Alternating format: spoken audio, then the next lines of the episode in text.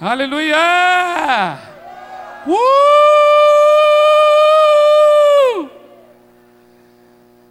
Ê, maravilha! Já não sei nem onde eu fico mais. Oh, glória a Deus! Que maravilha! Louvado seja o Senhor. Louvado seja o Senhor. Aleluia! Amém, amados. Glória a Deus. Que coisa linda, adoração ao nosso Deus.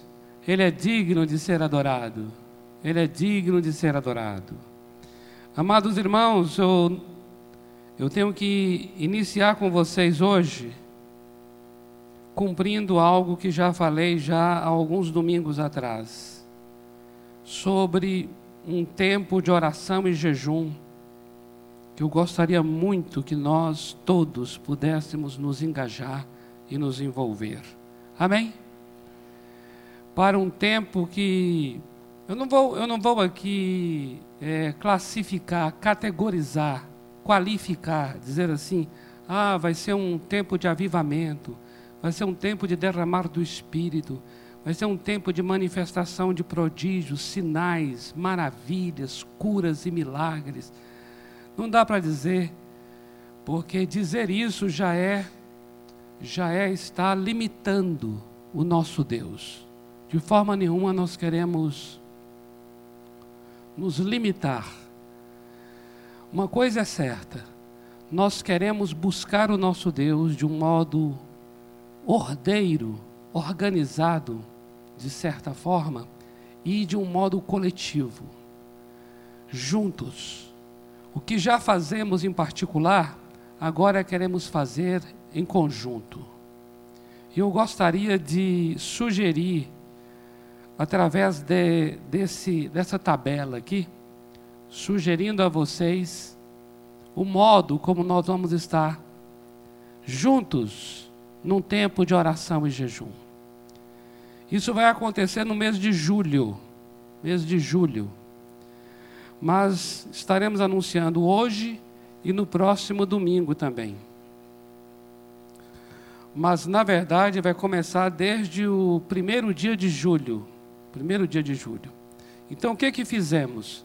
Dividimos os sete dias da semana, os sete dias da semana, pelas letras, pelo, pelas letras do alfabeto que aí são as iniciais do seu nome. Entende? São as iniciais do seu nome. Então, por exemplo, eu, não é? Meu nome é Robério. Então eu estou ali na sexta-feira. Sexta-feira. Então, quais são os meus dias que eu vou estar orando e jejuando? Vai ser dia 6, 13, 20 e 27 de julho. Como vai acontecer esse tempo de jejum e oração? Amados, nós queremos estar aqui buscando o nosso Deus, numa palavra até do profeta Amós, que está até mencionado ali, é um dos textos bíblicos do profeta Amós, sobre um tempo em que as pessoas não teriam fome de pão, mas teriam fome das palavras de Deus baseado até inspirado nesse texto de Amós, nós queremos orar por uma fome de Deus em nosso coração. Uma sede de Deus. Que é algo sobrenatural. Vai além do nosso desejo de Deus. É uma fome e uma sede que o próprio Espírito Santo é quem imprime em nós. Nós vamos buscar isso. De que maneira? Como nós vamos estar buscando essa fome de Deus, a nossa sugestão, sabe qual é?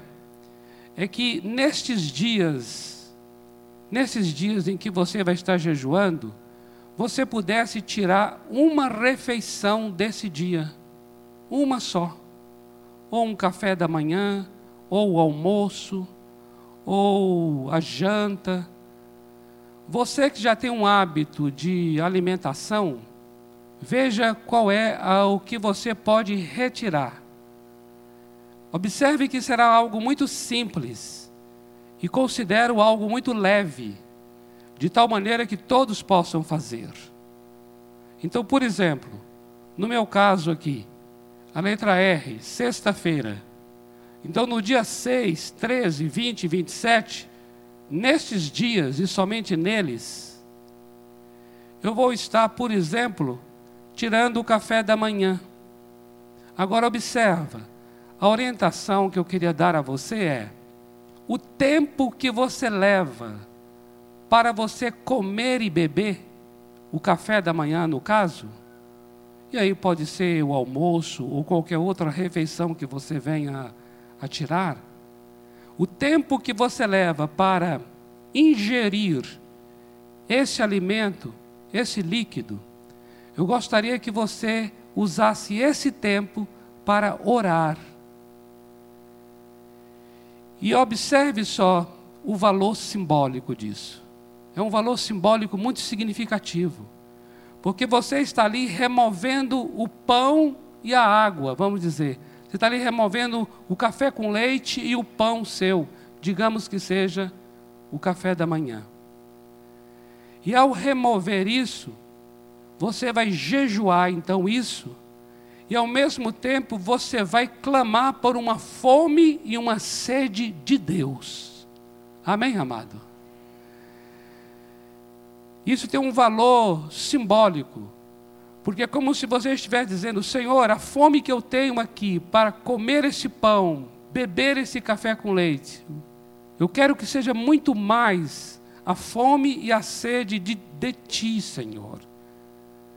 O Salmo 84, por exemplo, que é o primeiro texto ali, fala sobre os filhos de Coré.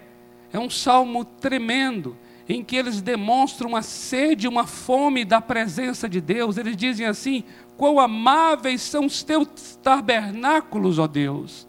A minha alma tem sede de ti, o meu corpo exulta por ti, ó Deus. E aí, aqueles, aqueles ali do Salmo 84, eles anseiam pela presença de Deus. E eles chegam a dizer: Mais vale um dia nos teus átrios, Senhor do que mil dias em qualquer outro lugar. Há um prazer na presença de Deus. E eu entendo que nós, amados, necessitamos do nosso Deus. Nós, eu creio, precisamos e temos a necessidade de sermos atraídos pela presença de Deus. Amém? Eu, eu sonho isso e oro isso para a minha vida e para a sua vida que nós não sejamos apenas um povo que vá até Deus, mas mais que isso, um povo atraído pela presença de Deus. Não é o que está lá fora que me empurra para Deus, mas é quem está lá dentro que me atrai. Como o próprio salmista diz nesse Salmo 84: Senhor, mais vale estar em tua presença do que em qualquer outro lugar. Observa, é alguém que compara a presença de Deus com qualquer outro local e não encontra nada que seja comparável à presença de Deus. E quando nós estamos falando disso, nós estamos falando desse lugar aqui, amados, como um lugar simbólico é você vir aqui com sede e com fome, amém? Fome de Deus, fome da Sua presença, porque todos esses textos aqui, esses textos, são para nos ajudar a orar, são para orientar nossa oração, e esses textos, eles estão voltados para esse momento da reunião agora, para os cultos. Então, o que nós vamos estar clamando nesse tempo de jejum é: Senhor, Dê a mim uma fome da tua presença. Mas não ora só por você, ora também pelos demais irmãos desse lugar. Senhor, nós queremos estar na tua casa com fome e com sede da tua glória, da tua presença, da manifestação da tua presença. Porque em tua presença, Senhor, há refrigério, em tua presença há perdão, em tua presença há cura, em tua presença eu sou revigorado, em tua presença eu cresço, em tua presença eu sou liberto, em tua presença eu sou curado, em tua presença eu sou salvo, em tua presença, Senhor desejamos o Senhor, queremos não somente saber que tu estás, mas nós queremos que a tua presença, a presença se manifeste, Senhor.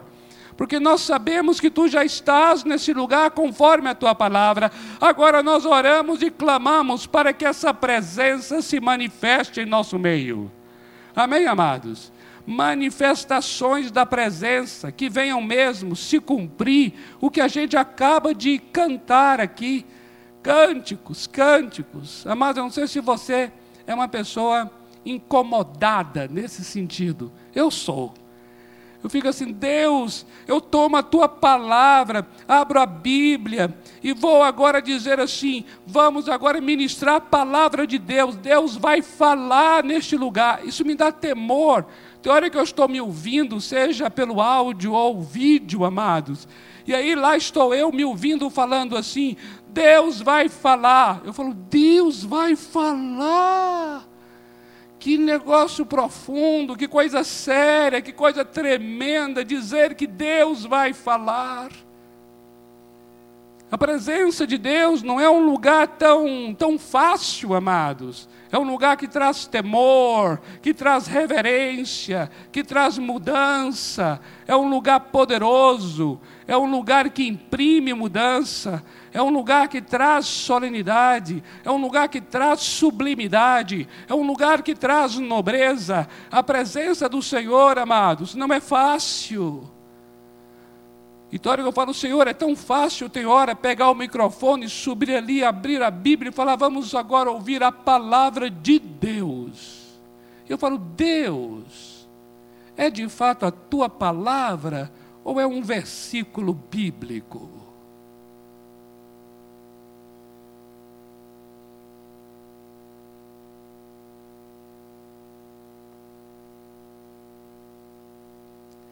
E aí nós aqui tomamos esse momento de louvor e adoração, estamos ministrando na presença dele, falamos, amados, estamos agora adorando ao Senhor. E eu falo assim, Senhor, aquele que está sendo adorado, adorado, estamos dizendo que tu és glorioso, tu és tremendo, tu és maravilhoso. Uma coisa que eu já ouvi que é muito tremenda é: adoramos ao Senhor. E um grande sinal do quão agradável é a adoração é que o adorado se manifesta. Amém? Não há como ficar indiferente se alguém chega para você e fala assim: Você é maravilhoso, você é uma pessoa tremenda, você, eu gosto tanto de estar em tua presença, você tem um bom perfume, você tem uma, um, você tem, você tem uma, sabe, uma influência, você tem uma unção, como suas palavras são doces. Não há como você receber um negócio desse e ficar assim, só ouvindo e dizendo, tá, tá, é. Aquela cara de tá. Não, de forma nenhuma. Você vai chegar e falar: olha, que isso? Meu amado, que coisa linda está falando, é uma honra para mim ouvir essas palavras. O outro que está sendo elogiado se manifesta. Não é verdade? E agora vamos adorar o Senhor, aí a gente enche esse lugar de adoração, uma adoração, uma adoração, uma adoração, uma adoração. Uau! O adorado se manifesta. Eu fico incomodado, falou, adorado se manifesta. Aí tem hora que o pastor Igor, né, a gente compartilha isso, né? Quando chega esse momento aqui chamado de transição, né? Esse instante aqui assim, que vai terminando o louvor, toma a palavra, aí o ambiente aqui de adoração, aquela adoração, uma adoração que você não quer quebrar, você não quer parar, você não quer que entre aviso nenhum, você não quer que entre nada mais, você não quer nem que entre dízimo e oferta, você não quer que entre, sabe, o fulano, vamos apresentar a criança e deixar a criança lá aguardando, você, sabe assim, uh! aquele ambiente assim que você fala assim: Deus, Senhor, não dá para interromper. E a gente interrompe, mas é uma agonia para interromper que você não tem ideia. A gente vai aqui assim, vai aqui assim, vai aqui assim, e agora para onde nós vamos? Vamos para onde? Vamos para onde? Agora é hora de parar. Para ou não para? Para ou não para? Adora, continua adorando. Vai ter louvor, louvor, mais louvor. Isso não tiver palavra. E a pessoa sair daqui e falar, não ouvi palavra hoje à noite. E Senhor, como é que vai ser? Pai, aí no nome de Jesus, vai, para, não para, para, não para, para, não para, para, não para. Amém. Aí parou. Amados, Amados, amados, o nosso culto é um culto vivo, porque é um culto ao Deus vivo, que está me escutando agora, que eu não sei se está lá assim, louco para me interromper.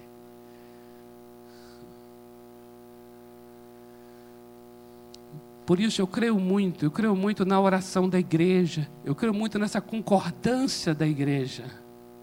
Eu creio bastante. Não sei se o tempo que foi projetado aqui, aquela tabela, aquele quadro, foi suficiente para você anotar os textos bíblicos. Mesmo que não tenha sido, você pode usar outros textos bíblicos, porque o espírito é esse.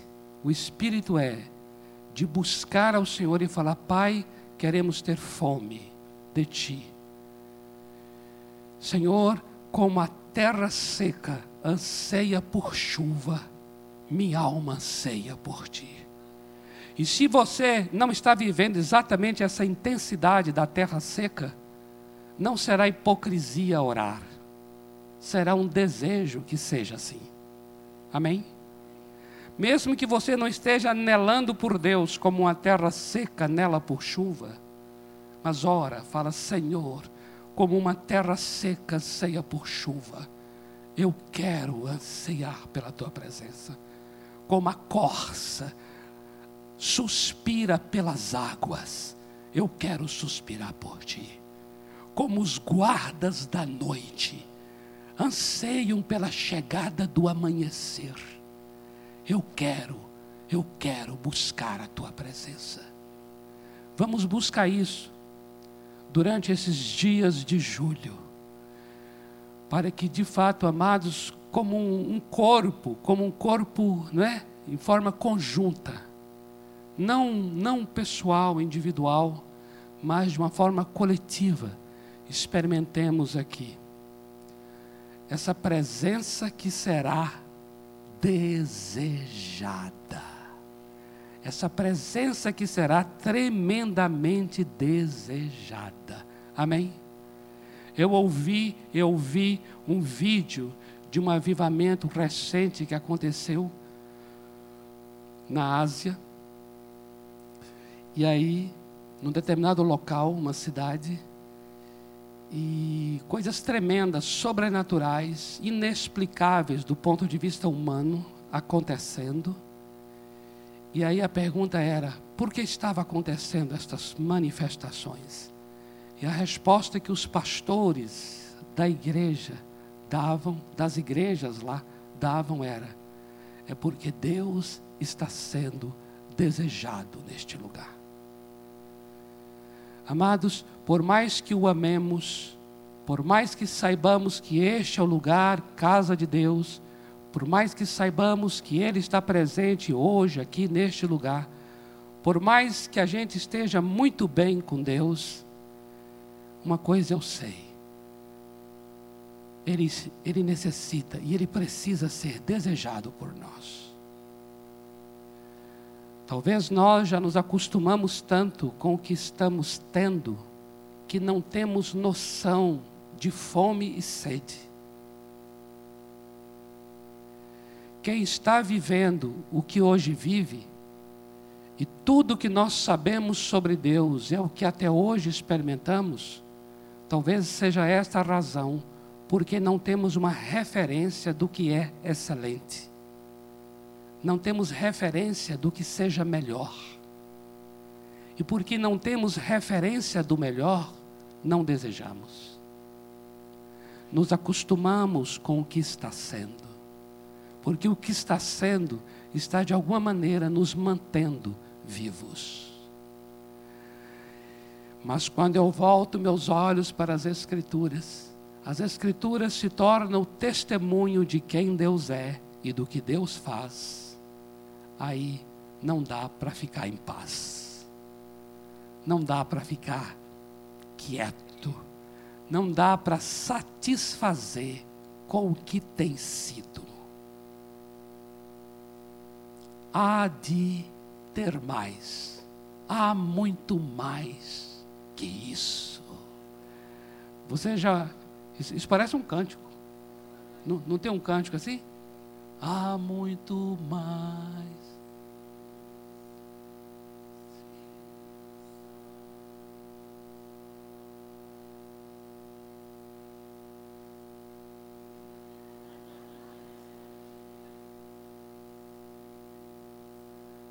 Nessa hora eu queria muito ser o Igor aqui, porque ele sabe também, além do mais, canta.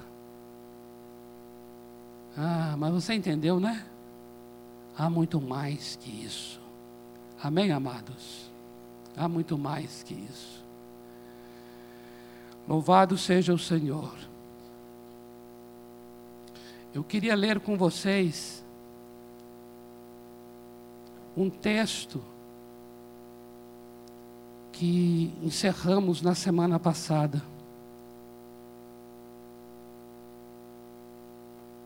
Evangelho de João, capítulo 14,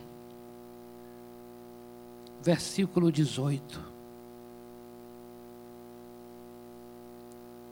João 14, 18.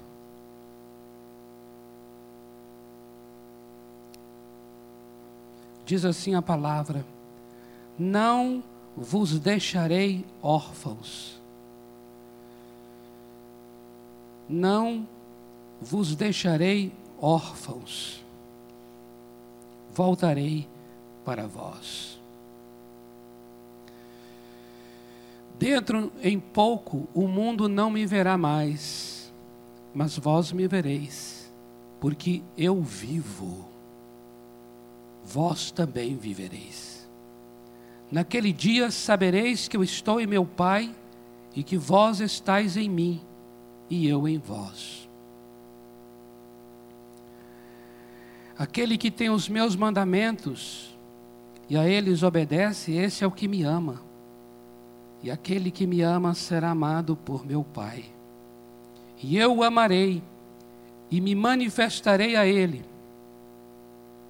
E Judas, não o Iscariotes, perguntou-lhe: Mas como, Senhor, te manifestarás a nós e não ao mundo?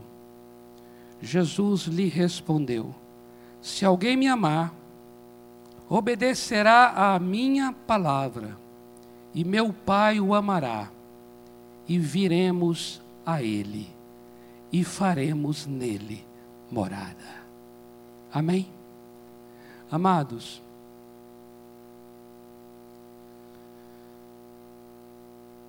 estamos compartilhando com vocês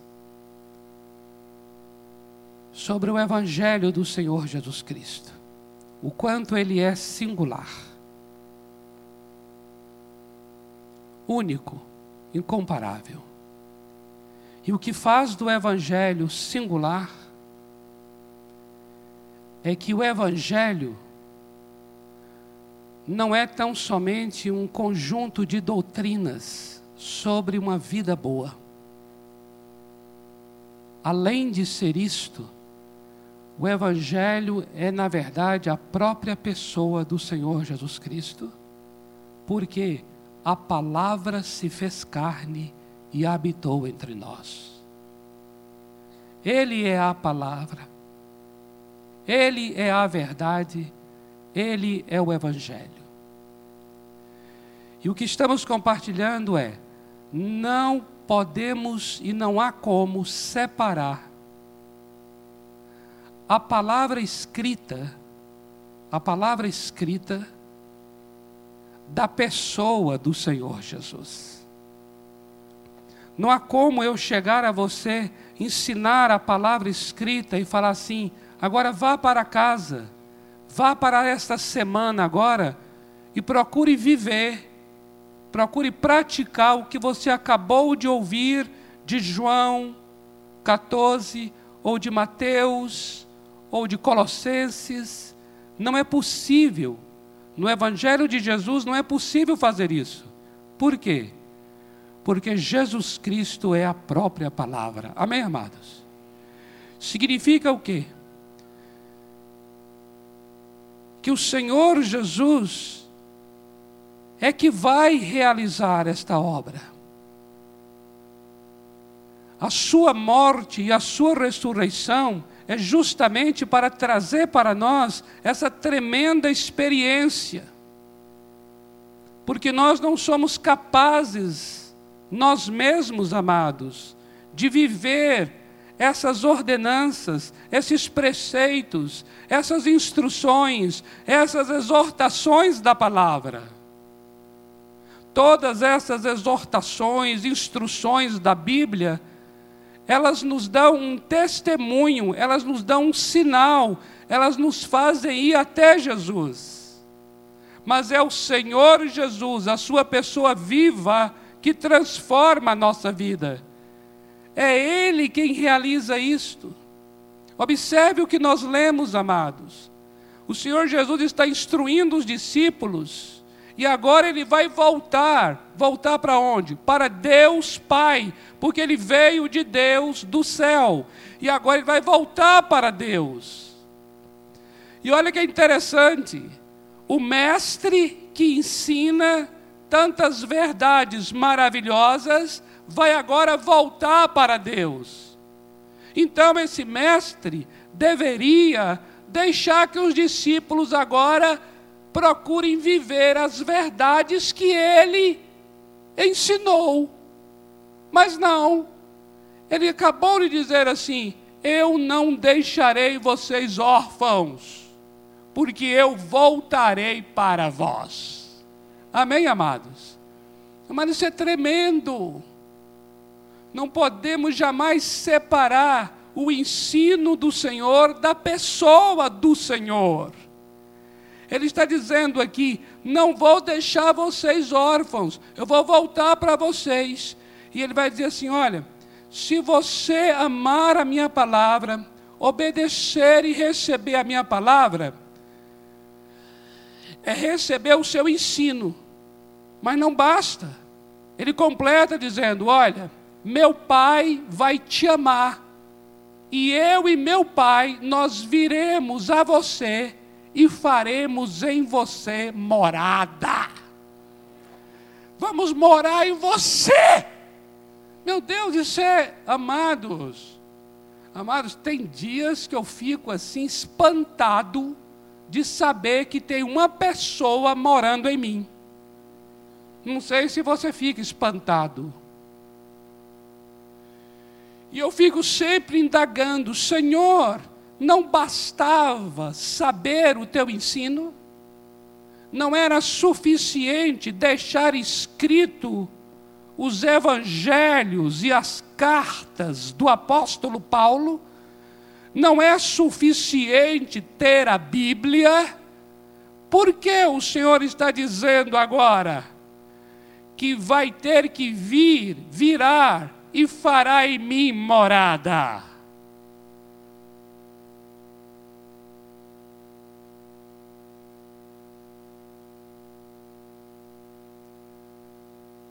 Isso é maravilhoso, amados, porque o Senhor Jesus está aqui falando a respeito do ministério de uma outra pessoa que virá. Observe no versículo 16. Leiamos. Leia comigo, me acompanhe, por favor. Versículo 16, ele está dizendo: Eu rogarei ao Pai, e ele vos dará outro consolador, para que fique para sempre convosco.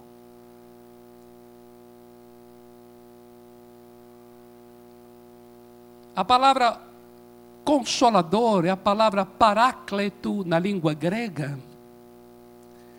que significa literalmente aquele que vai estar ao lado. no sentido não de estar ao meu lado, mas no sentido de ser o ajudador, aquele que me ajuda, como uma pessoa que está ao lado ajudando.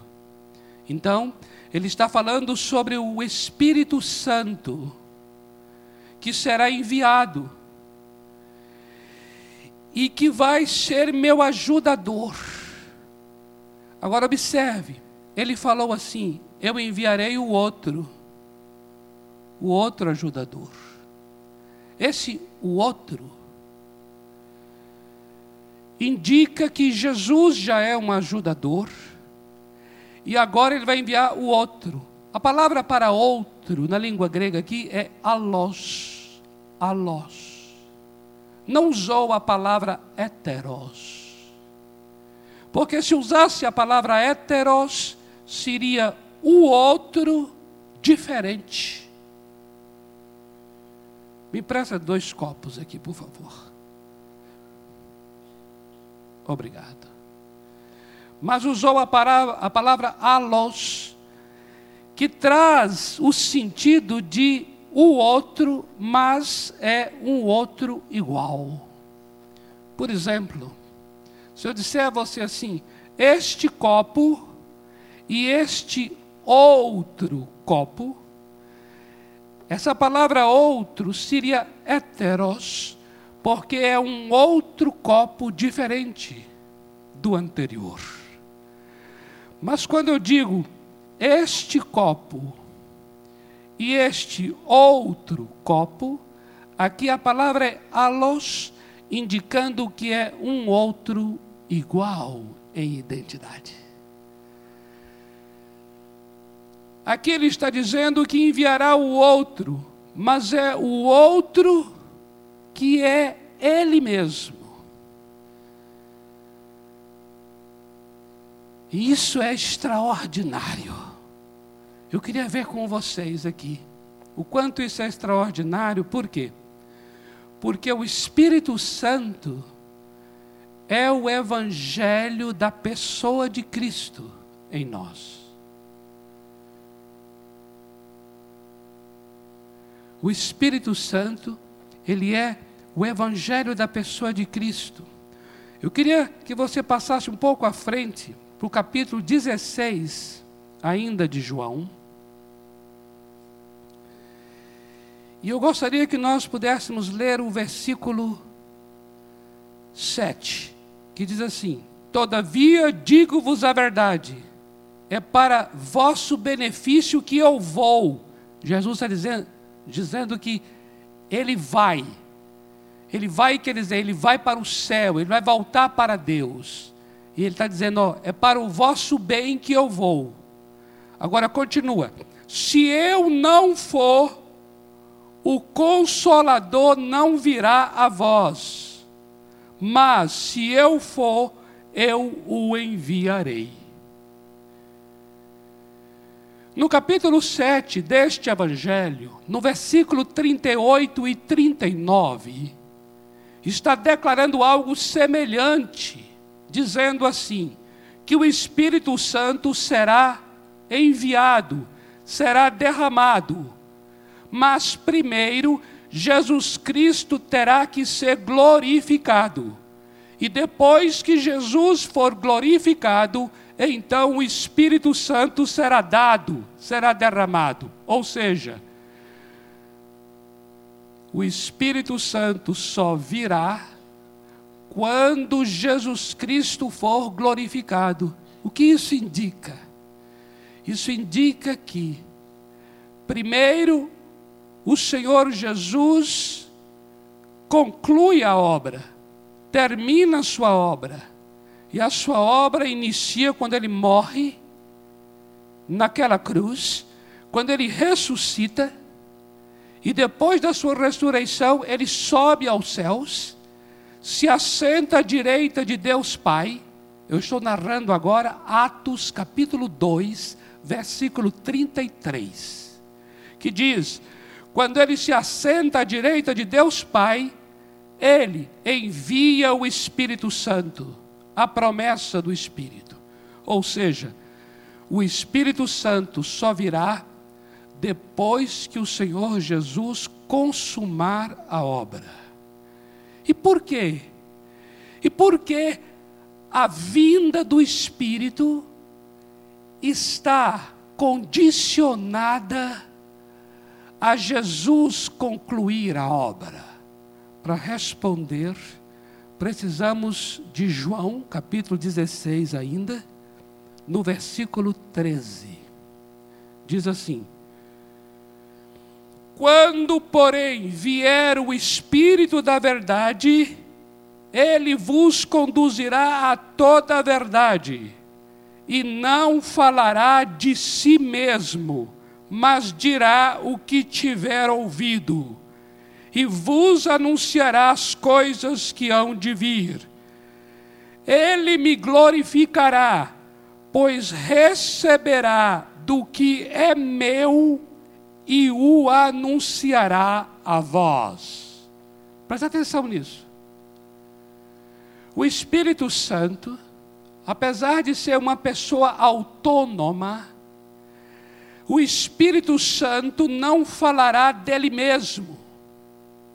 Ele vai falar do que tiver ouvido.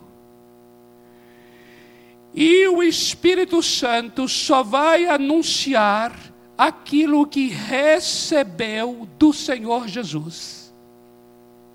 E desta maneira o Espírito Santo vai glorificar Jesus, porque não falará de si, mas do Senhor Jesus, e não anunciará nada de si, senão daquilo que recebeu do Senhor Jesus. Por isso, era necessário que a obra do Senhor Jesus fosse concluída, e então ele agora entrega isso ao Espírito e o Espírito é derramado sobre nós para que nós tenhamos a experiência com esta obra do Filho. O que Jesus fez por nós, o Espírito Santo agora faz em nós. Amém, amados? Uau! Isso é tremendo, amado. Isso quer dizer então que o Senhor não nos deixou na orfandade, ou seja, Ele não nos deixou sozinhos para fazer. Ele não nos deixou sozinhos para crescer, amadurecer, sermos transformados. No Evangelho de Jesus não tem autodesenvolvimento. Não sou eu que me transformo eu não fui deixado órfão para sozinho mudar minha vida e meu coração, porque isso é totalmente incapaz, não só para mim, mas para qualquer ser humano. Existem áreas em meu coração e no coração de qualquer um que o acesso de transformação é só pelo poder do Espírito Santo.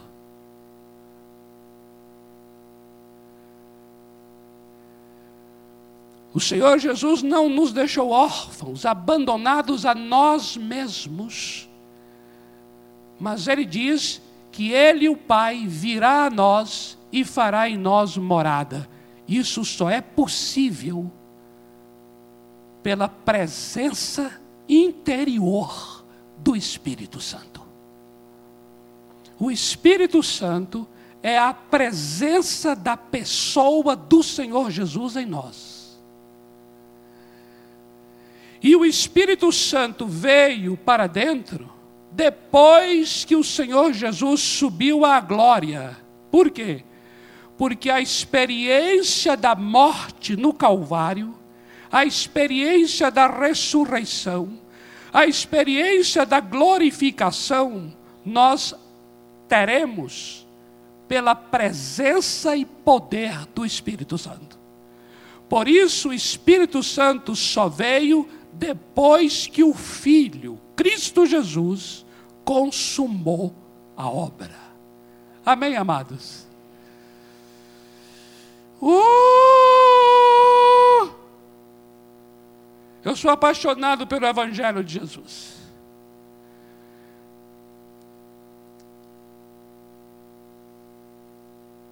Porque o Espírito Santo é a pessoa de Jesus.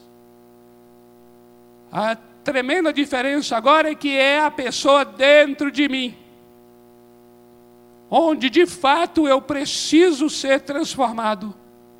Onde de fato eu vou amadurecer. Onde de fato eu preciso de cura. Onde de fato eu preciso de libertação. Onde de fato eu preciso de restauração. É dentro de mim. O Evangelho é uma relação interpessoal.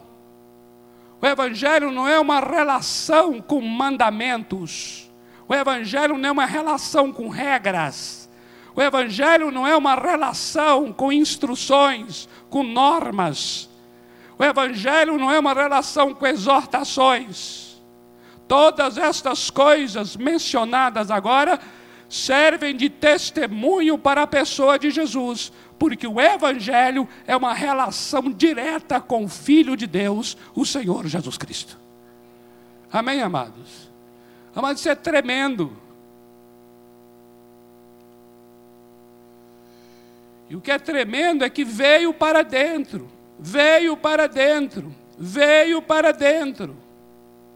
Eu queria ler um texto para a gente poder encerrar esse momento nosso que está em 2 aos Coríntios, no capítulo 3.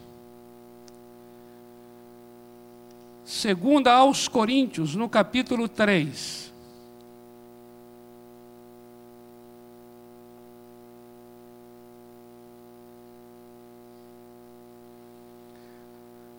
A partir do versículo 3.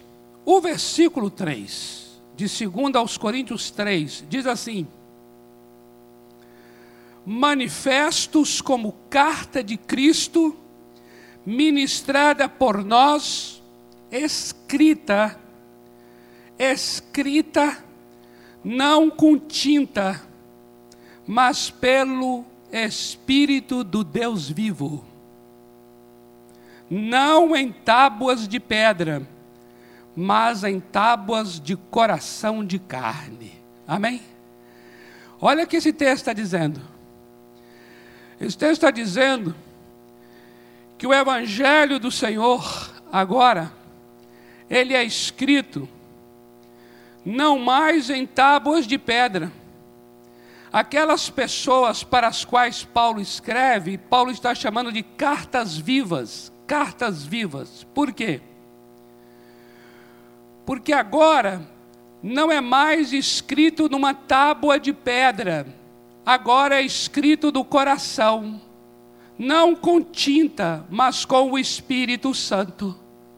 O Espírito Santo vai trazer a experiência para dentro de mim, uma experiência de poder, uma experiência de dinami. Dinamis é poder.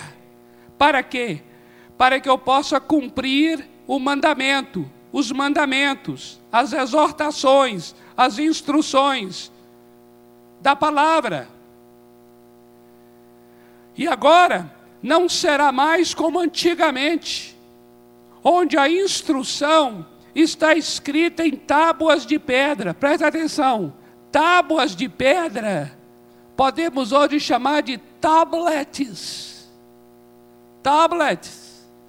Você está com a tua Bíblia em tablet? Eu estava com a minha em tablet. Abandonei o tablet, agora vai ser aqui, ó, papel. Agora veja bem, tábuas de pedra, a gente pode parafrasear nos nossos dias hoje para smartphones. Phone, smartphones. Aí lembrei agora do lembrei agora do pastor Samuel, smartphones. Figura maravilhosa. Tábuas de pedra pode ser essa Bíblia aqui. Aqui é de papel. O que lá era de pedra, aqui é de papel, ou é de vidro, ou é de silicone. Seja qual for o material, mas o que a palavra está dizendo é: antes estava escrito aqui o mandamento, a instrução, agora vai estar escrito no coração por causa da presença e do poder do Espírito Santo. Amados, tem um texto tremendo de uma profecia em Ezequiel capítulo 36, versículos 26 e 27. Essa profecia é anunciando dias que virão. E esses dias foi quando o Espírito Santo veio. A profecia diz assim: o Senhor falando, chegará o dia em que eu vou transformar o teu interior, o teu coração. Te darei um novo espírito, te darei um novo coração. Tirarei de você o coração de pedra e te darei um coração de carne. E ele diz mais, no versículo 27: Colocarei o meu espírito no teu interior, para que você possa andar nos meus caminhos. Amém, amado? Queridos, não é possível sair daqui, aprender sobre o que é andar pelo caminho e fazer isso ao nosso modo, e fazer isso da nossa forma, e fazer isso da nossa força. Não é possível ensinar as verdades, ensinar a moral, ensinar a ética cristã e não falar do Espírito Santo. É impossível, amados. É impossível, amados. Versículo bíblico sem poder do Espírito é moralismo bíblico, é legalismo, amados. Vai trazer só condenação a nós, culpa, porque você vai ouvindo cada vez mais o que você tem que fazer e você se vê na impotência de fazer. Mas o Senhor declarou que chegará um dia, e esse dia já chegou, em que Ele colocaria o Espírito Santo dentro, e o Espírito Santo dentro é a obra do Calvário dentro é a obra da ressurreição dentro de nós. Amados, o Espírito Santo não faz nada dele mesmo em nós, senão aquilo que o Filho já fez por nós. O Espírito Santo não tem repertório próprio. O repertório do Espírito é o repertório do Filho de Deus. A obra do Espírito não é dele, a obra do Espírito é a obra do Filho. Porque o que o Filho recebeu do Pai, o Filho deu ao Espírito, e o Espírito dá a nós. Aleluia! Aleluia! Glória a Deus! Hum, Espírito Santo! É tremendo, é tremendo. Amém, amados? É tremendo. Eu chego diante do mandamento e falo: Senhor, aprendi esse mandamento, mas agora eu sei, Senhor, isso aqui é obra do Espírito. Senhor, o Senhor morreu naquela cruz, e o Senhor diz que meu velho homem morreu junto. Pois é, Senhor, eu creio nisto, e agora eu quero experimentar essa verdade. Por isso eu me sujeito a Ti, Espírito Santo traz para os meus membros, traz para os membros do meu corpo, porque tua palavra diz que é pelo Espírito que eu vou mortificar as obras da carne no meu corpo. Espírito Santo, eu me rendo a ti, eu clamo ao Espírito, me encho do Espírito, porque eu sei que é andando nele que eu não vou satisfazer os desejos da carne. Não há nada em mim, mas é o Espírito em mim que vai trazer a experiência do que Jesus fez por mim. Porque o Espírito Santo é o próprio Senhor Jesus em meu coração. Eu e o Pai viremos a Ele e faremos nele morada.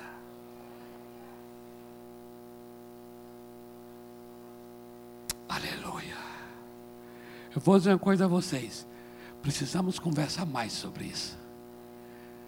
Não precisamos? Espírito Santo, Espírito Santo. Vamos orar.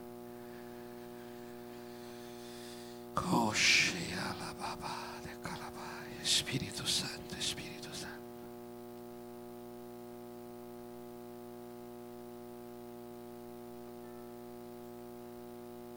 Espírito Santo, Espírito Santo. Oh, não há, não há, não há. Oh, Espírito Santo de Deus. Pode ficar em pé. Alguns irmãos já ficaram em pé. Eu queria perguntar aqui: tem alguém aqui neste lugar que não tem essa convicção?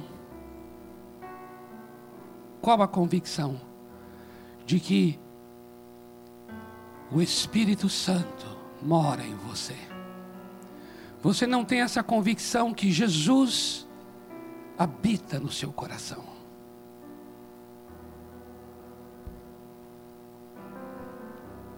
A Bíblia fala que nós temos que nascer do Espírito Santo. Nós já nascemos um dia, por isso que estamos aqui nesta noite. Nascemos de nossa mãe, do nosso pai.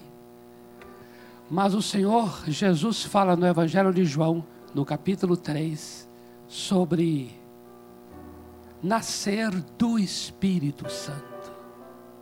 Olha que coisa tremenda. Nascer de novo é nascer do Espírito Santo. Minha pergunta é: se você não tem essa certeza que nasceu de novo, que ainda não nasceu do Espírito. E você quer ter essa experiência hoje do Pai e do Filho, Deus Pai e Deus Filho, vir a você e fazer em você morada. Porque Ele prometeu: se você ouvir minha palavra, se você me amar, e você hoje está aqui, você está aqui porque você está, você ama a palavra de Deus. E aí Ele diz assim: meu Pai te amará e nós, eu e o Pai, viremos a você e faremos em você morada. Isso é tremendo. Essa é uma experiência viva. Você não pode ir para casa apenas com o que você ouviu. Isso não vai mudar a tua vida. Ir para casa sabendo o que é certo não fará você fazer o que é certo. Você precisa ir para casa com a pessoa viva do Senhor Jesus. Então, se você hoje diz assim: Eu quero, eu quero nascer de novo, eu quero nascer do Espírito Santo, eu quero que o Espírito Santo venha fazer morada em meu coração. Levante uma das suas mãos, se você quer, e nós vamos orar pela sua vida. Pode levantar a mão, não tenha vergonha, não tenha timidez. Olha lá, ó, tem um, um rapaz, é um rapaz? Lá, levantou a mão. Pode levantar. Você levantou a mão, amado? Pode levantar, amém. Que coisa boa.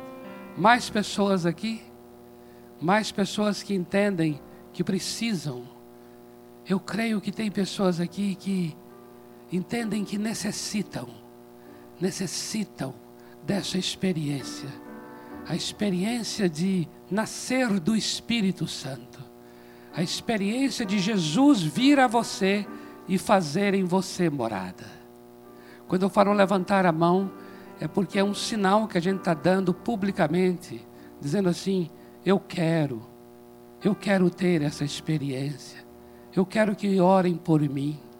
Olha aí, ó, tem mais um irmão, mais um outro ali. Pode levantar a mão se você quer ter essa, essa experiência, o que a gente ora muito aqui é para que haja uma experiência com o Espírito Santo. Não basta um conhecimento sobre Deus, é necessário ter uma experiência viva com Deus. O que eu vou pedir agora é assim: você que levantou a mão, por favor, venha aqui à frente, que nós queremos orar por você queremos te abençoar. Você levantou sua mão? Pode vir. Vem aqui. Você vai ser ajudado por uma pessoa que vai estar contigo. Nós vamos orar pela sua vida. Viu? Pode vir, venha à vontade. Aqui é a casa do Pai. Aqui eu digo a você que todas essas pessoas fizeram exatamente isso, tomaram essa decisão. Tem mais pessoas? Mais pessoas que falam assim: eu quero, eu quero ter essa experiência. Eu quero ter. Talvez você até diga assim: ah, eu já sou da igreja cristã, evangélica, já frequento esse culto aqui há muito tempo. Mas você talvez chega para você mesmo e fala: puxa, eu não tenho essa convicção de ter nascido do Espírito, de ter a pessoa do Filho morando em mim, morando em mim. Se você não tem essa certeza, e você fala assim: eu quero hoje, hoje, fazer uma nova aliança com Jesus. Pode vir também, pode vir. Nós vamos abençoar você, em nome de Jesus. Nós vamos ministrar ao teu coração. Pode saber que vai ser coisa boa. Amém? Vai ser coisa boa. Louvado seja o Senhor. Amados, eu queria dizer uma coisa a vocês aqui, a vocês aí. A coisa mais tremenda no Evangelho de Jesus é uma experiência com Jesus Cristo, a pessoa viva. Isso é inigualável, é incomparável. Não é uma experiência comigo, não é uma experiência com a igreja batista do povo, não é uma experiência com as pessoas. Ainda que nós tenhamos essas influências sociais, ainda que agora vocês aqui tenham ouvido e falou assim: "Ah, eu quero ir lá à frente", levantou a mão, veio aqui. Mas o que mais importa é você ter no seu coração essa experiência viva com Deus. Por isso é que eu estou cada vez mais colocando isso para vocês aqui, amados. Para toda a igreja, precisamos resgatar este evangelho da pessoa de Jesus. Precisamos sair desta desta lei das tábuas de pedra desse moralismo bíblico. E precisamos vir para a experiência com o Espírito Santo. O Evangelho vivo de Deus chama-se Espírito Santo. Amém? Então eu vou pedir a vocês aqui, olha, eu não sei o que vai acontecer, porque não dá para você ter controle sobre experiência. Mas eu gostaria uma coisa de vocês que vieram à frente, que vocês fossem bem sinceros nessa oração que vão fazer. Eu vou ajudar vocês a fazer a oração. Mas ajudar a fazer uma oração não é sinal de que você mesmo está orando. É sinal de que você está seguindo e obedecendo a uma instrução. E evangelho não é obedecer simplesmente a uma instrução. Evangelho é você ter uma experiência viva independente se eu estou falando ou não. Você pode agora fazer uma oração, mas a experiência com o Senhor Jesus vai acontecer talvez subindo aqui, talvez entrando no carro, entrando no ônibus, sentando na cama sua, deitado assim, dizendo: Jesus, tu estás vivo. Jesus, tu estás vivo. Encha meu quarto com a tua presença. E aí talvez você não vai nem dormir hoje. Você vai estremecer assim por causa da presença dele se manifestando. Isto é evangelho. Amém? Tentei dar um susto em vocês agora com o susto que eu tomei. Isto é evangelho, amados. Amém, amados? Amados, eu estou compartilhando, eu estou compartilhando com todos nós aqui. Isso é evangelho. Eu falo, Senhor, tu estás vivo. O Senhor fala, o Senhor toca, o Senhor cura. Toca em mim, fala ao meu coração. Isto é evangelho. Aleluia. Então eu pediria a vocês aqui, fechar os olhos assim e diga assim, repita após mim, diga assim: Senhor Deus, eu creio no Evangelho do Senhor Jesus. Eu creio que Jesus é o Messias, é o ungido teu, é o teu filho. E nesta noite eu confesso que Ele é o meu Senhor e o meu Salvador. E eu quero agora experimentar esta palavra que o Senhor mesmo disse, que virá para mim e fará em mim a tua morada. Eu abro meu coração agora, entra em mim e faz de mim a tua casa para sempre. Amém. Aleluia! Glória a Deus! Amém, amados? Amém, amados? Para onde? Lá na sala, né? Amados, nós gostaríamos de continuar ajudando vocês. E até orando por vocês. Para até experimentarmos juntos coisas com Deus. Nós não queremos agora distanciar de vocês. Nós queremos continuar tendo uma relação de amizade e de oração. Para isso, eu pediria a vocês para acompanhar aqui o nosso querido Neno, onde você vai receber ali uma lembrança e você vai dar o teu nome, não é? E onde nós vamos poder lhe acompanhar e continuar orando pela sua vida, em nome do Senhor Jesus. Amém. Amém, amados. Glória a Deus. Queridos, olha, estamos encerrando aqui. Eu gostaria só de dizer uma coisa aos amados. Nós temos uma preocupação. Eu tenho orado muito, eu tenho orado junto com o Igor, né, pastor Igor, e a gente tem compartilhado muito sobre o peso e a seriedade que é esse culto das 19 horas. Qualquer culto, na verdade.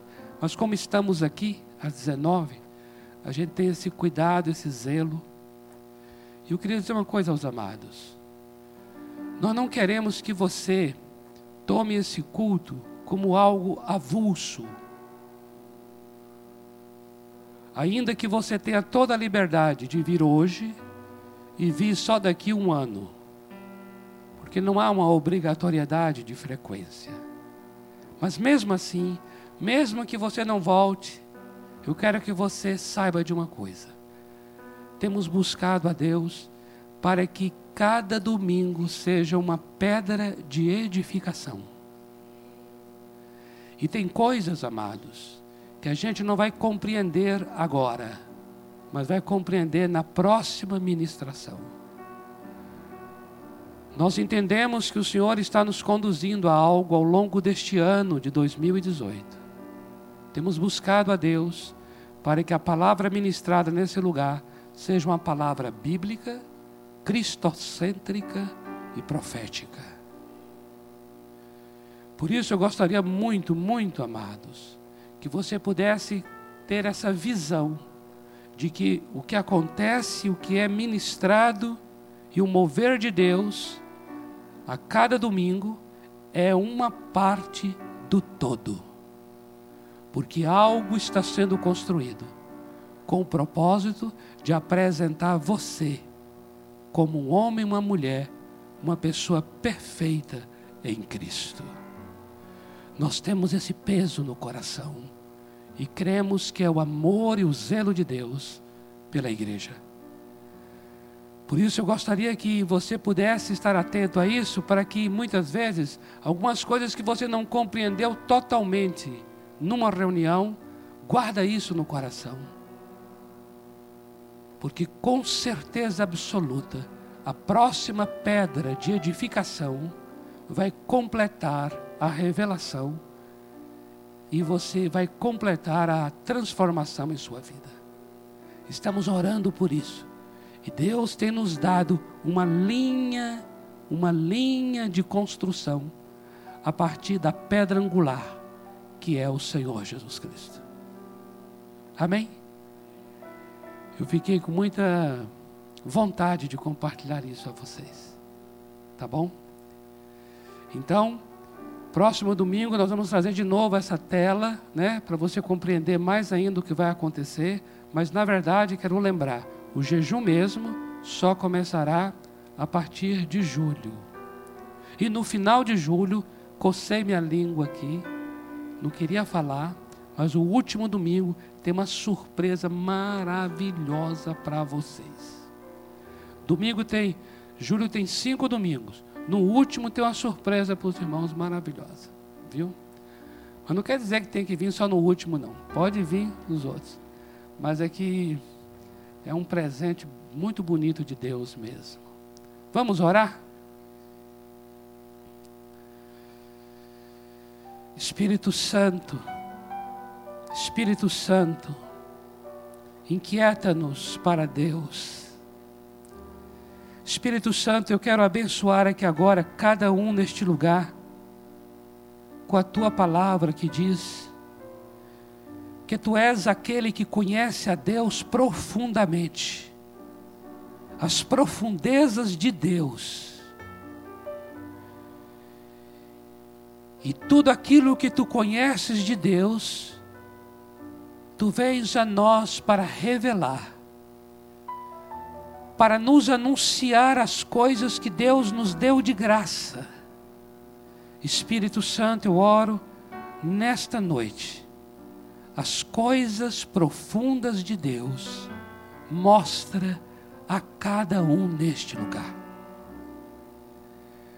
Toma mesmo essa semana, nos momentos em que cada um vai estar ali parando, talvez para orar, para meditar na palavra, ou até mesmo não, em um momento que está até em outra atividade.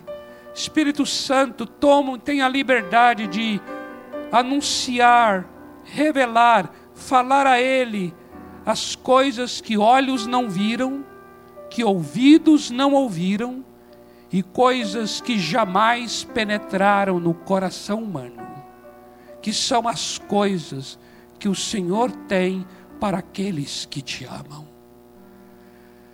Conceda isso a esta igreja e leva cada um em paz para a sua casa, em nome do Senhor Jesus. Amém. Amém, amados. Glória a Deus. Dê um abraço aí nessa pessoa que está próxima de você. Uma semana cheia do Espírito Santo. Em nome do Senhor Jesus.